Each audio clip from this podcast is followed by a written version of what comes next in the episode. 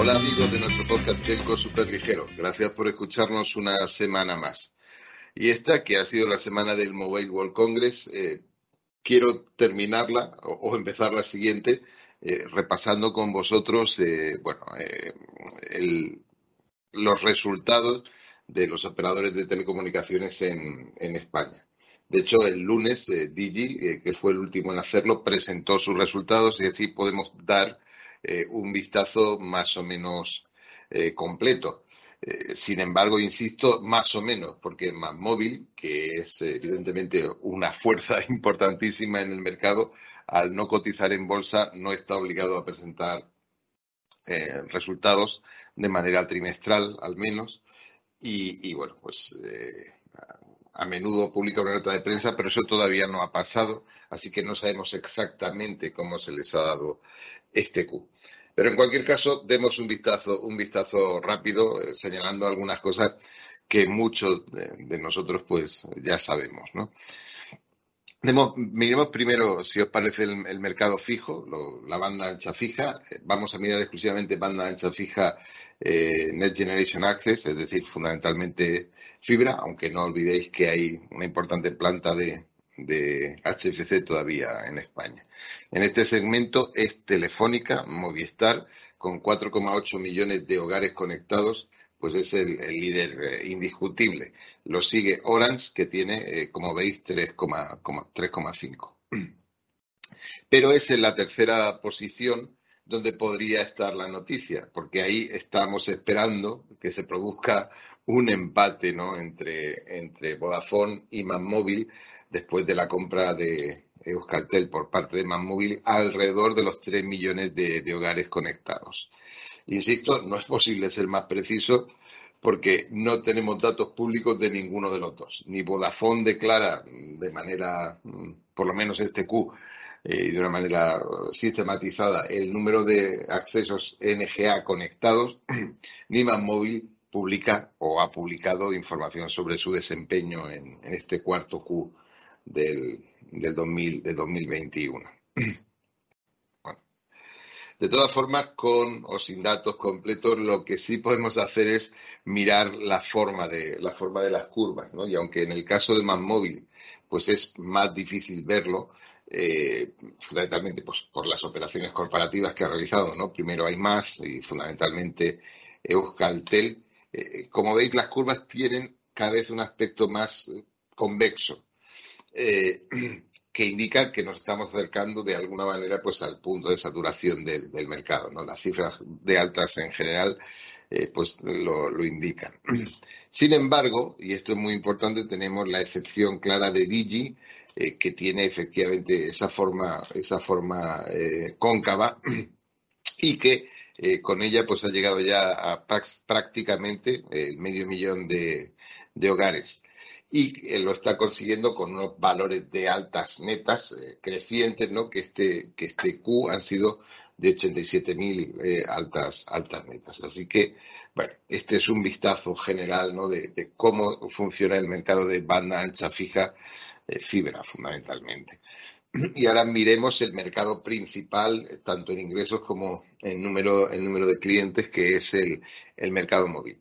Por supuesto, sabéis que el mercado en España es esencialmente convergente, pero bueno, eh, a veces interesa mirarlo también desde estas dos, desde, estas dos perspectivas, porque podemos tratar de percibir dinámicas eh, diferentes ¿no? en, ambos, en, ambos, en ambos mercados. Y aquí, de manera similar a como lo era en el caso del fijo, pues Telefónica es el, es el líder con 18,4 millones de, suscripciones. Estas suscripciones incluyen, eh, por supuesto, las eh, Machine to Machine, eh, digamos que esas SIM que no están en, teléfono ni, usan directamente personas, donde Telefónica se ha apuntado una reducción, este Q, de 232.000, 233.000 clientes. ¿no? Eso siguiendo una reducción que hicieron en el primer Q de este año de 266.000, aunque en ese caso en en lo que serían clientes eh, clientes postpago, es decir, clientes que si son personas donde está el, grueso de los, de los ingresos. Es decir, Telefónica parece estar ajustando su, cartera y en esas condiciones es difícil eh, tener una, una, ver una, una, tendencia clara. Una tendencia que sí vemos, por ejemplo, en, en Orange, que tiene eh, ya 16,2 millones eh, de clientes y donde sí vemos un año prácticamente ya de un crecimiento, algo más que de un año, ya casi dos, ¿no? De, un crecimiento casi, casi lineal. Si bien, en este caso, apoyado fundamentalmente precisamente por el crecimiento en, en Machine to Machine. Y aunque con buenas cifras, no tan grandes, eh, también en, en, lo que sería eh, banda ancha móvil o servicios de movilidad pues para, para las personas.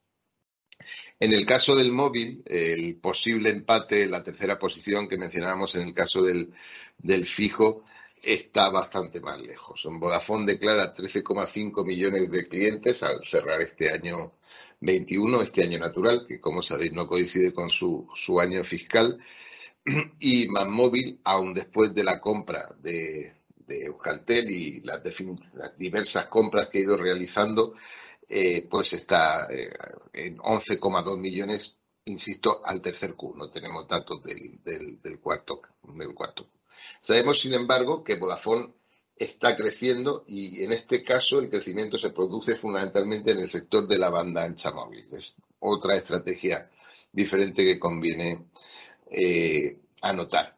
Y también sabemos que ese crecimiento viene fundamentalmente de, de su submarca principal que es, que es Lowy. Y también merece la pena mirar con, con atención el caso de Digi, que como vemos es una línea recta prácticamente hacia arriba que ya se coloca en casi 3 millones de, clientes y que señala un crecimiento de 177.000 clientes en este, en este. Es una cifra importante que ya hemos visto y que probablemente, eh, probablemente eh, lo coloque como, como líder en, en, crecimiento. Eh, aunque bueno, habría que ver todos los datos, ¿no? Pues para poder afirmar esto con, con, rotundidad. De hecho, a la búsqueda de esos datos podemos tratar de mezclar los datos que declaran los operadores con los datos que reporta la, la CNMC.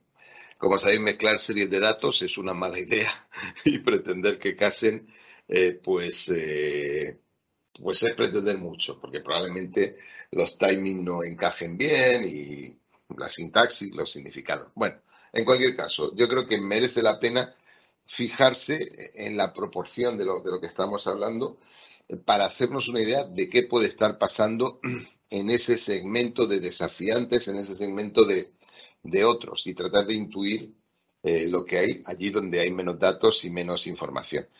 Eh, de hecho, si miramos el número de altas netas que a partir de la información de la CNMC se puede calcular para, el, para la fibra en el segmento otros, que es como se, agrega esa, esa, información hasta, el, hasta diciembre del 21, es decir, cubriendo ese, ese cuarto Q, estaríamos hablando de que hubo 219.000, prácticamente 220.000 alternetas de fibra en ese, en ese segmento, de las cuales, según los datos de Digi, 87.000 fueron de Digi, es decir, estamos hablando de un 40, un 45% de las altas netas de fibra de otros, recordad, Telefónica tuvo 70.000 aparte, eh, corresponden a, a, a, este jugador, ¿no? a, este, a este desafiante.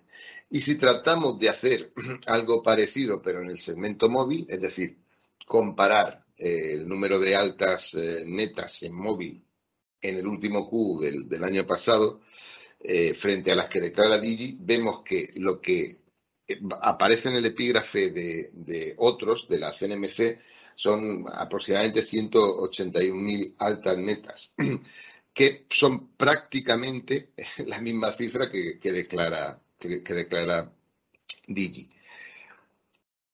Evidentemente, hay algo en las cifras y las cifras pueden no encajar y probablemente tengan que actualizarse de, alguna manera, pero nos indican también una tendencia, un, movimiento. Y es que en este campo de los, de, los desafiantes, si tenemos que eh, estudiar a, un, a una compañía, pues bueno, ya, ya sabemos eh, su nombre.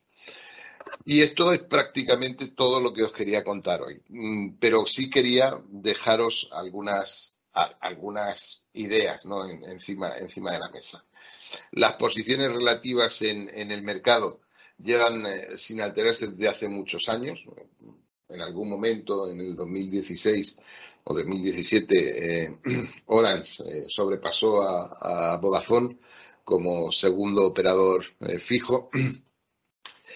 pero ahora, y gracias fundamentalmente a, las operaciones corporativas que ha venido realizando móvil estamos muy cerca del sorpaso en esa, en esa eh, tercera posición. Cualquier otra cosa, cualquier otro cambio venga muy probablemente asociado pues a ese tipo de, operaciones que, como sabéis, pues están encima de la mesa y no paran de, comentarse.